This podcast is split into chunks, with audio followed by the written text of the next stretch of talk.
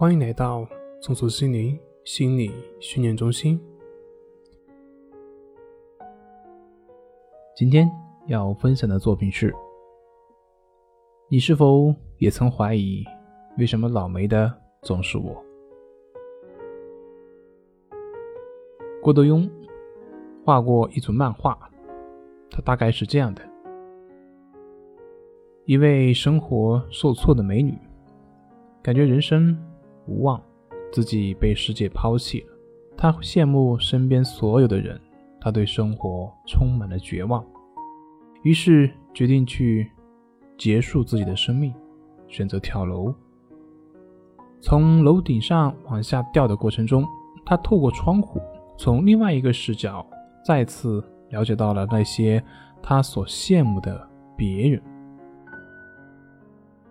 他看到十楼里面那对恩爱有加的夫妻正在大打出手，他看到九楼里面那个十分坚强的男人正在偷偷的哭泣，他看到八楼里的男主人和女友的闺蜜好上了，七楼里面。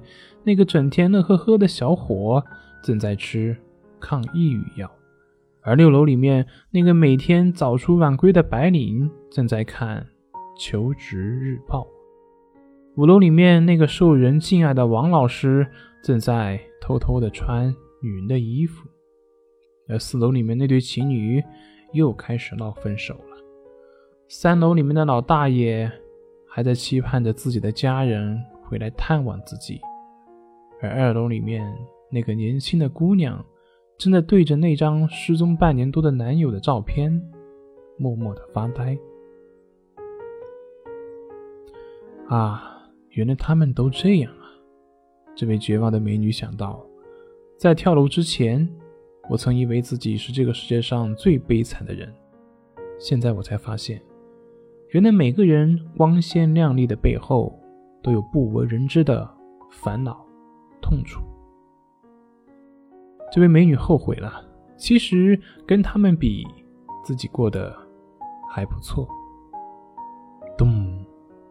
一声闷响，那位美女的灵魂离开了身体。